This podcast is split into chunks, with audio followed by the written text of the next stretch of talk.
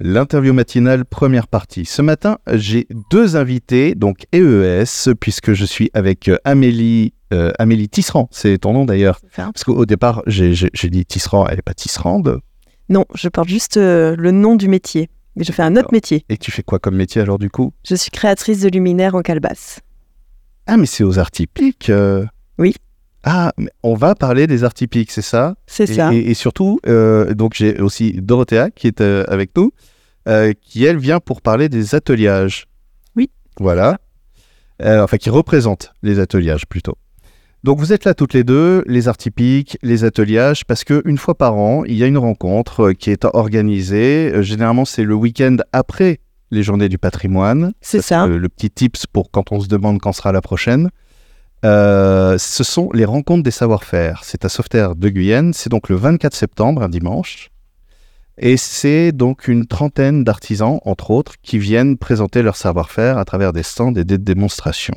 Voilà. Exactement. C'est la sixième édition.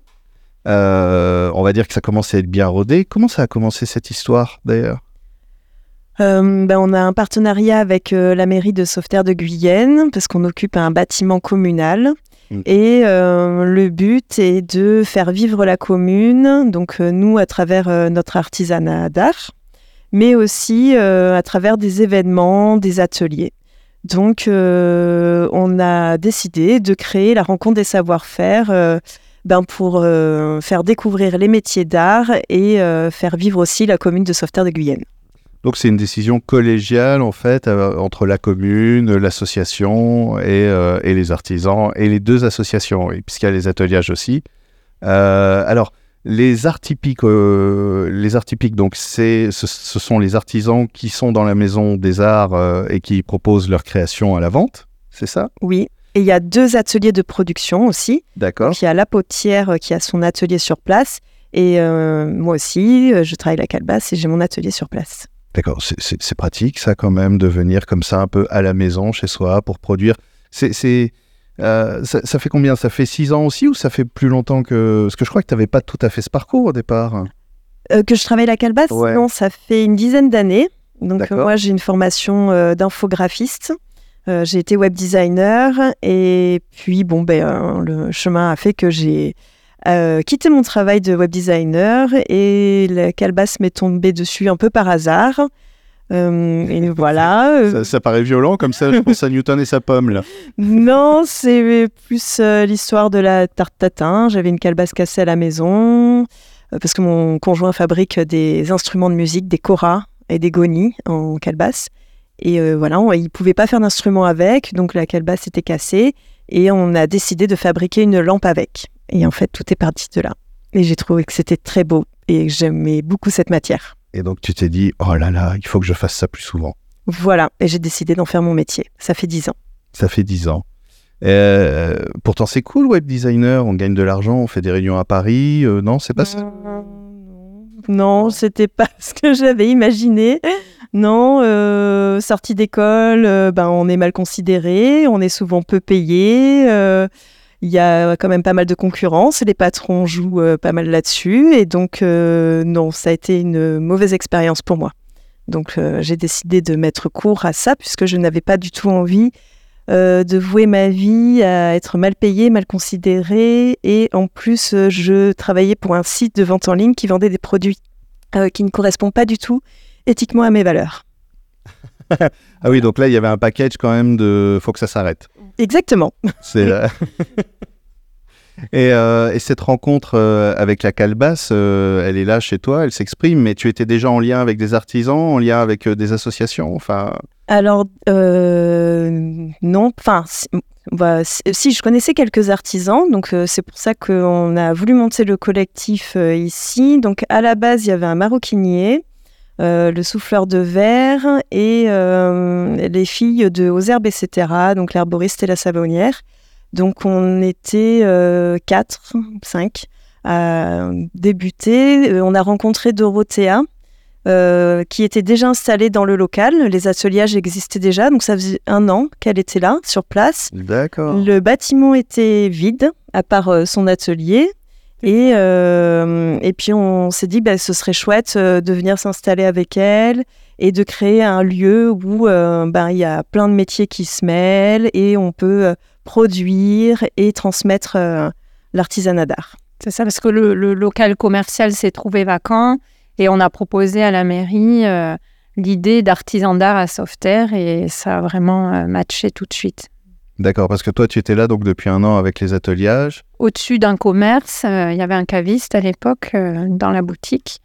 Et on, a cohabité un moment, mais quand le local s'est trouvé vide, euh, ben, on s'est dit c'est vraiment pour développer le projet de, transmission, ça va être super aussi quoi d'avoir vraiment des artisans locaux. Oui, parce que là, on a une chaîne complète, parce que les ateliers, c'est la mission des ateliers, c'est plutôt la transmission des savoir-faire en fait. Euh, et on va dire les arts typiques, c'est l'expression des savoir-faire finalement.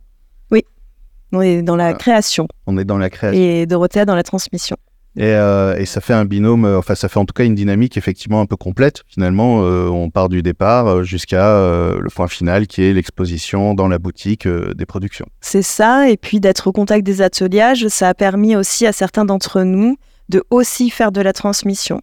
Donc les ateliers proposent des stages tout au long de l'année et euh, elle permet euh, donc euh, à, certains artisans qui veulent bien le faire de, faire des stages, d'apprendre leur métier à d'autres personnes, adultes ou enfants, et même des intervenants extérieurs. Donc il y a des, des artisans qui peuvent être extérieurs à nos associations et venir aussi faire des stages au sein des ateliers.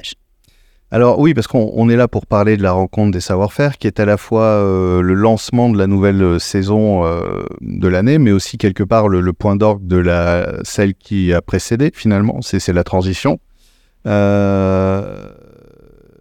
et donc là, on est sur le lancement, sur la rentrée. Euh, tu parles d'ateliers, de cours. Il y, a, euh, il y a des propositions justement. Euh, alors c'est quoi? C'est du coup les ateliers qui lancent des cours, des ateliers? Alors oui, depuis ben, plusieurs années, on a notre atelier au-dessus de la boutique donc, et on propose des cours hebdomadaires et qui redémarrent sur une saisonnalité de rentrée scolaire. Et on propose aussi des stages toute l'année de manière ponctuelle.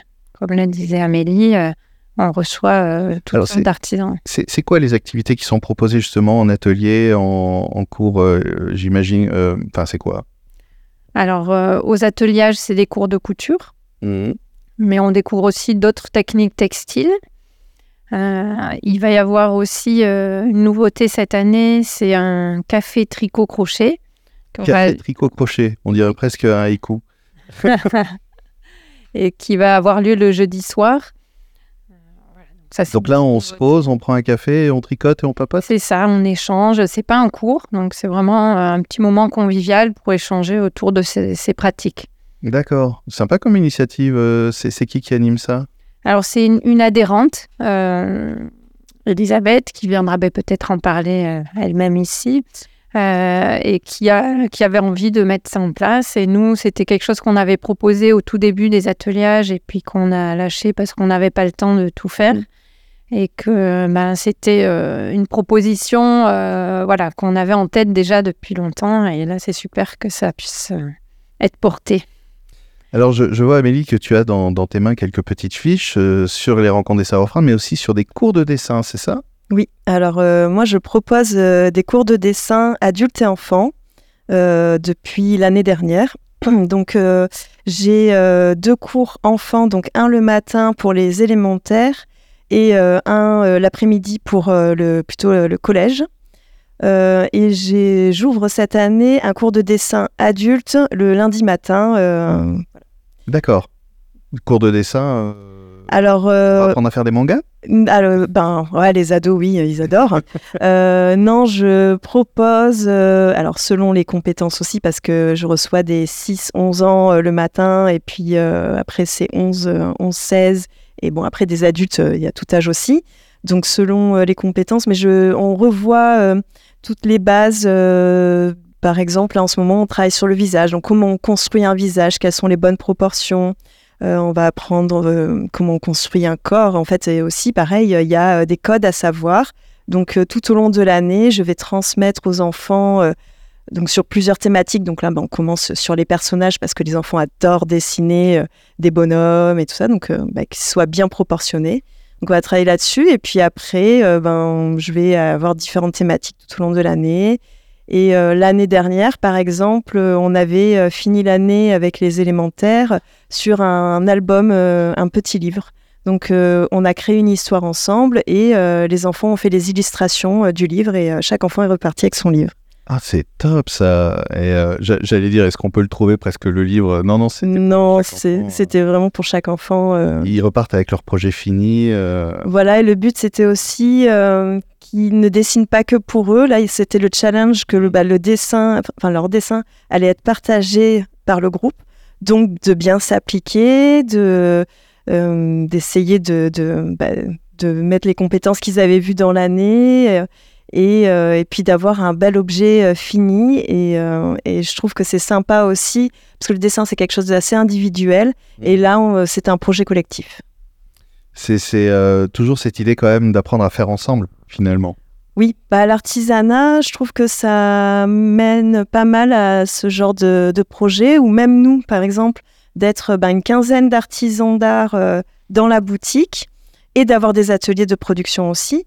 Euh, on est euh, amené des fois à, créer ensemble ou euh, il y a des artisans qui font des pièces communes. où on, fait aussi on, s'apprend nos propres savoir-faire entre nous. Alors, si, on est déjà un petit peu au-delà de, la première partie, donc si tu veux bien, on va continuer sur le sujet du faire ensemble et du partage de connaissances en fait, et de l'échange et euh, qui, se, qui se concrétise euh, pour euh, le public, le grand public, à travers notamment les rencontres des savoir-faire, puisque c'est pas juste proposer, c'est aussi montrer des techniques, partager le, comment on fait, voilà. Et tout ça, on en parlera dans la deuxième partie de l'interview. L'interview matinale, deuxième partie, toujours en compagnie d'Amélie, présidente des Arts Typiques, et de Dorothea, qui est animatrice au sein des ateliers. Euh, on, vous, vous venez présenter notamment la rencontre des savoir-faire. C'est une manifestation qui a lieu le week-end après euh, les journées du patrimoine. Donc là, ce sera le dimanche 24 septembre avec une trentaine d'artisans qui viendront exposer leur production, mais aussi exposer, montrer leur savoir-faire, euh, comment tout, ça, ça se construit un peu dans les coulisses des ateliers, mais finalement là exposé au grand air. on parlait tout à l'heure de, cette maison des arts qui Maison des artisans. Maison des artisans. Pourquoi Maison des Arts? Parce que j'étais à l'école à la Maison des Arts, c'est pour ça en fait. je, je, suis, je comprends pourquoi euh, je bloque. Donc cette Maison des artisans qui accueille les arts typiques, la boutique des artisans justement, une partie des artisans qu'on va pouvoir voir pendant ces rencontres des savoir-faire. Il y a aussi les ateliers à l'étage, il y a aussi euh, des ateliers d'ailleurs, euh, le tien Amélie notamment et celui de, de la potière. Oui. Voilà. Et euh, on parlait du, de l'échange justement, du, fait d'avoir comme ça euh, une quinzaine d'artisans, c'est ça? Trentaine. Une trentaine dans la. Ah, on est 15, oui, on est une quinzaine dans la boutique. Et, euh, et, on disait justement que c'est aussi une forme d'émulation, de partage, d'échange de, techniques qui peuvent nourrir les pratiques de chacun en fait. Oui, parce que euh, Hélène Woods, donc la potière, elle transmet aussi, elle, elle, a, des cours et des ateliers enfants et adultes toute l'année, donc dans la maison des artisans. Et c'est un exemple, bah, on, est plusieurs à venir euh, bah, profiter de ce savoir-faire pour apprendre, euh, notamment la céramique. Ah, vous avez appris la céramique Oui, ben oui, elle a donné des cours à Dorothée. C'était un échange tissage contre tour travailler la poterie sur le tour. Euh, moi, j'aime bien travailler la céramique aussi depuis euh, longtemps. Donc, euh, sous ses conseils avisés, je crée mes pieds en terre. Enfin, voilà, je mets de la céramique à mes calebasses. Et en plus, elle a ses fours sur place. Donc, elle me permet de faire les cuissons avec ses propres céramiques. Il y a la savonnière aussi qui vient tous les lundis prendre des cours. Donc, c'est ça, c'est même un échange entre nous. Euh, c'est le fameux euh, tout seul on va plus vite euh, ensemble. On va plus loin. Exactement. Il paraît. Et donc le, le ensemble, c'est sur cette rencontre des savoir-faire. Alors qu'est-ce qu'on va trouver exactement? Il y a une trentaine d'artisans qui viennent. Ce, ce, sont des artisans de sauveterre? Alors non, pas que de sauveterre, parce qu'il pas beaucoup d'artisans sur Sauveterre, mais c'est de, des alentours. donc, on a beaucoup d'artisans de l'entre-deux-mer et quelques-uns qui viennent de proches d'Ordogne et Lot-et-Garonne aussi. Et, mais essentiellement des artisans d'art locaux et quelques producteurs locaux aussi. Des producteurs locaux qui vont présenter qui vont euh, venir nous faire euh, déguster euh, leurs bons produits du terroir. Donc on a Nico Saillant qui est sur Frontenac, qui fait son pain et mhm. qui est cuit au four à bois, qui va venir vendre son pain. On a un vignoble aussi qui est en bio, qui est local, un apiculteur et puis, on aura aussi les bonnes glaces euh, de chez Claude, qui est la boulangerie de Sauveterre de Guyenne. Ouais, ouais, ouais. Elles sont super, ces glaces. Et on a aussi euh, Fadila qui va nous restaurer et qui fait partie du collectif euh, maintenant depuis quelques temps et qui propose une cuisine végétale et des produits à la boutique aussi. D'accord. Une cuisine végétale? Oui, vegan. vegan. Ouais. D'accord, ok. Euh, il y a des démonstrations, c'est-à-dire que c'est quoi le... Si je suis artisan et que je veux venir présenter ce que je fais euh, aux rencontres des savoir-faire, euh, j'imagine qu'il y a un cahier des charges. Qu'est-ce que je dois... À quoi je dois répondre en fait? Ben surtout, donc, être le créateur de ces pièces. nous n'acceptons pas les revendeurs. En fait, on ne prend que des artisans d'art qui travaillent d'un bout à l'autre leurs pièces. Euh, et ce qui est souhaitable, c'est qu'en fait, la personne puisse faire donc de la démonstration, c'est-à-dire montrer comment elle travaille. Euh, et ça, c'est aussi un échange euh, au sein de la rencontre des savoir-faire, c'est-à-dire que nous, on, propose la gratuité de l'emplacement contre de la démonstration. Donc les artisans ne payent pas leur place et on leur offre aussi le repas. Donc voilà, donc c'est un, oui, c'est un moment convivial où ils viennent et nous on prend soin d'eux et en échange, on souhaite qu'ils euh, fassent de la pédagogie, qu'ils euh, enseignent en fait ce qu'ils savent faire au public et que le public comprenne euh, bah, que comment le, chaque produit est fabriqué et les tenants les aboutissants de chaque étape et voilà et, les beaux objets comment sont fabriqués ces beaux objets là. J'aime beaucoup cette démarche parce que c'est Karl Marx qui disait euh, ce qui fait la valeur d'un objet, ce n'est pas la matière, mais c'est l'homme qui l'a transformé en fait. Et on, a peut-être des fois dans, dans, dans, nos temps actuels euh, euh, plutôt une inversion de ça, c'est-à-dire de dire tiens cet iPhone il est cool parce que c'est du titane précieux, aller chercher machin. Non en fait c'est parce qu'il y a des ingénieurs, des ouvriers, des gens qui l'ont fabriqué. On perd, voilà, l'industrialisation a fait qu'on a perdu un peu tout ce fil là. Et euh, la plupart des gens ne se rendent pas compte, en fait, euh, de l'ampleur du travail qu'il faut pour créer une pièce. Et c'est ça qui est important. Et puisque tu parles de politique, c'est être artisan d'art, c'est quand même très politique de maîtriser euh, la chaîne de début à la fin, voire d'être producteur. Hein. On parlait de des vanniers, ben, des fois ils sont aussi aux, agriculteurs, hein. ils produisent eux-mêmes la matière première. Et c'est vraiment ben, reprendre le pouvoir sur euh, la fabrication d'un objet euh, du début à la fin. Oui, c'est-à-dire que là, on sait qu'il y a une énergie cohérente dans l'objet parce que euh, la personne choisit ses matériaux, voire les produits donc, et les transforme et les propose ensuite, finalement. C'est vrai qu'on ne se rend pas compte, on croit que tout est fait très vite, très, très simplement, mais c'est souvent un, nombre d'heures de travail assez important de, de, proposer justement ces objets, ces productions. Par exemple, bah, transformer euh, la laine de mouton. Donc, euh, la tonte, euh, le lavage, le cardage, la teinture, le filage et après éventuellement le tricotage ou le tissage pour arriver à un produit fini. Donc, et apprendre à maîtriser du début à la fin la production dans la matière, la transformation, bah, c'est quelque chose de très satisfaisant aussi.